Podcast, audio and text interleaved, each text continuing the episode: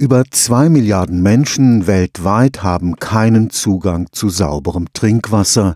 Insbesondere in Karstgebieten ist eine zuverlässige Versorgung mit Wasser ein Problem für die dort lebenden Menschen. Wie eine nachhaltige Wasserversorgung auch in sehr abgelegenen und gebirgigen Gebieten sichergestellt werden kann, hat jetzt ein Team von Wissenschaftlerinnen und Wissenschaftlern des Karlsruher Instituts für Technologie in Vietnam gezeigt, mit einem festen Festakt wurde dort eine Förderanlage eingeweiht, die mit minimalem Energieaufwand 10.000 Menschen auch in der Trockenzeit zuverlässig mit Trinkwasser versorgt. Ganz im Norden Vietnams, an der Grenze zu China, liegt das Dongwan Karstplateau. Die UNESCO hat die Berglandschaft zum globalen Geopark erklärt, aber die schroffe Schönheit der abgelegenen Karstberge hat ihren Preis. Das heißt, jeder Niederschlag versickert sofort in die Tiefe. Karst zeichnet sich auch durch die Löslichkeit im Wasser aus. Das heißt, über die Jahrhunderte, Jahrtausende haben sich dort große Höhlensysteme ausgelöst, die also das Wasser dann sehr tief im Untergrund transportieren, halt nicht an der Oberfläche. Professor Franz Nestmann ist Leiter des Instituts für Wasser- und Gewässerentwicklung am KIT. Dort wurde das vom Bundesforschungsministerium geförderte Projekt koordiniert.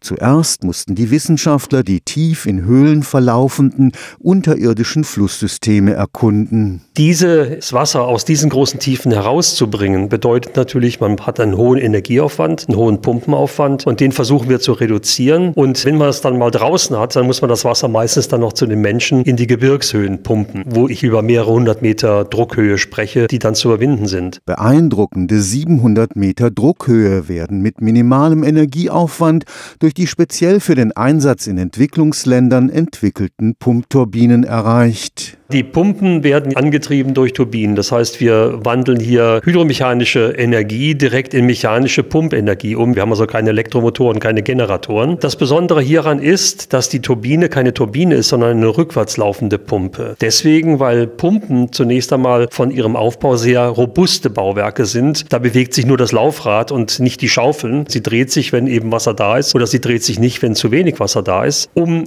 zu überwinden große Durchflussunterschiede, bauen wir mehrere Module nebeneinander auf, die dann eben zugeschaltet oder abgeschaltet werden, wenn eben sich andere Abflussverhältnisse und Energieverhältnisse bieten. In Zusammenarbeit mit einem Industriepartner gelang es, den Wirkungsgrad der Pumpturbinen von 30 auf 80 Prozent zu steigern.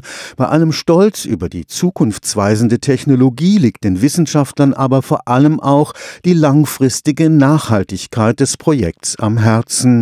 Die Frage besteht am Ende immer. Nun habt ihr aus technisch hochversierten Regionen dieser Welt eben diese Technologie in unser Land gebracht. Wie sind dann die entsprechenden Parallelkosten in dem Land, wo es eben verwirklicht worden ist? Und da schauen wir auch drauf. Deswegen eben alternative Technologien und deswegen auch die Unterstützung, die wir nach dem Projekt jetzt auch weiterhin geben wollen in der Durchführung von Machbarkeitsstudien. Stefan Fuchs, Karlsruher Institut für Technologie.